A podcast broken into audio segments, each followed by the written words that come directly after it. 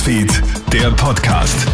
Hi, Tamara Henrich bei dir vom Kronehit Newsfeed. Ich melde mich mit einem kurzen Nachrichtenupdate für deinen Sonntagabend. Dieser Streit eskaliert gewaltig. In einem Lokal im 5. Wiener Gemeindebezirk geraten gestern Abend zwei Männer aneinander. Was als kleine Auseinandersetzung beginnt, endet für einen der Männer im Krankenhaus.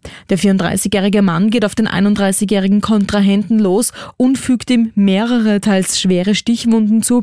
Ob es sich bei der Tatwaffe um ein Messer oder um eine zerbrochene Glasflasche gehandelt hat, ist nicht klar.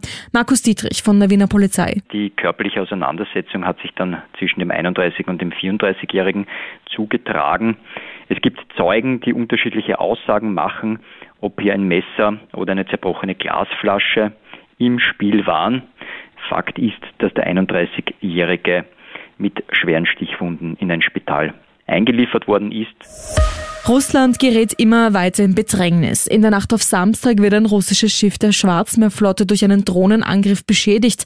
Als Reaktion darauf setzt Russland dann gestern das Abkommen zum Export von ukrainischem Getreide aus. Die Ukraine reagiert empört. Volodymyr Zelensky fordert Konsequenzen seitens der UNO und den G20-Staaten. Die Ukraine geht außerdem davon aus, dass Russland schon bald eine neue Teilmobilisierungswelle starten wird.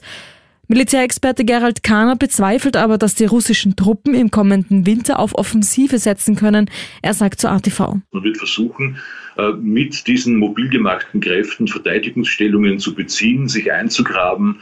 Äh, hier gibt es ja auch äh, klarerweise klare Hinweise darauf, dass sie das tun. Sie bauen Panzersperren, sie bauen Panzergräben. Ähm, man wird also hier in die Defensive übergehen. Dir ist dieser Oktober ungewöhnlich warm vorgekommen, dann täuscht dich dein Gefühl definitiv nicht. Der heurige Oktober ist der wärmste aller Zeiten. Die Unwetterzentrale verzeichnet sogar die späteste Tropennacht in der Messgeschichte von Österreich, nämlich in der Nacht von gestern auf heute. Der Kolomansberg in Salzburg hatte gestern eine Tiefstemperatur von 20,4 Grad. Definitiv nicht normal.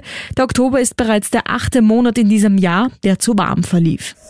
Damit werfen wir einen kurzen Blick zum Tennis. Der Sieger der erste Bank Open steht fest. Daniel Medvedev gewinnt heute in der Wiener Stadthalle gegen den Kanadier Dennis Shapovalov. Medvedev ist durch sein Abschneiden beim ATP 500 Tennisturnier fix bei den ATP Finals in Turin dabei und verbessert sich in der Weltrangliste von Position 4 auf 3. Shapovalov rückt von 19 auf 16. Das war's derweil von mir. Alle Updates checkst du dir wie immer im Kronehit Newsfeed oder online auf kronehit.at. Krone Hits, Newsfeed, der Podcast.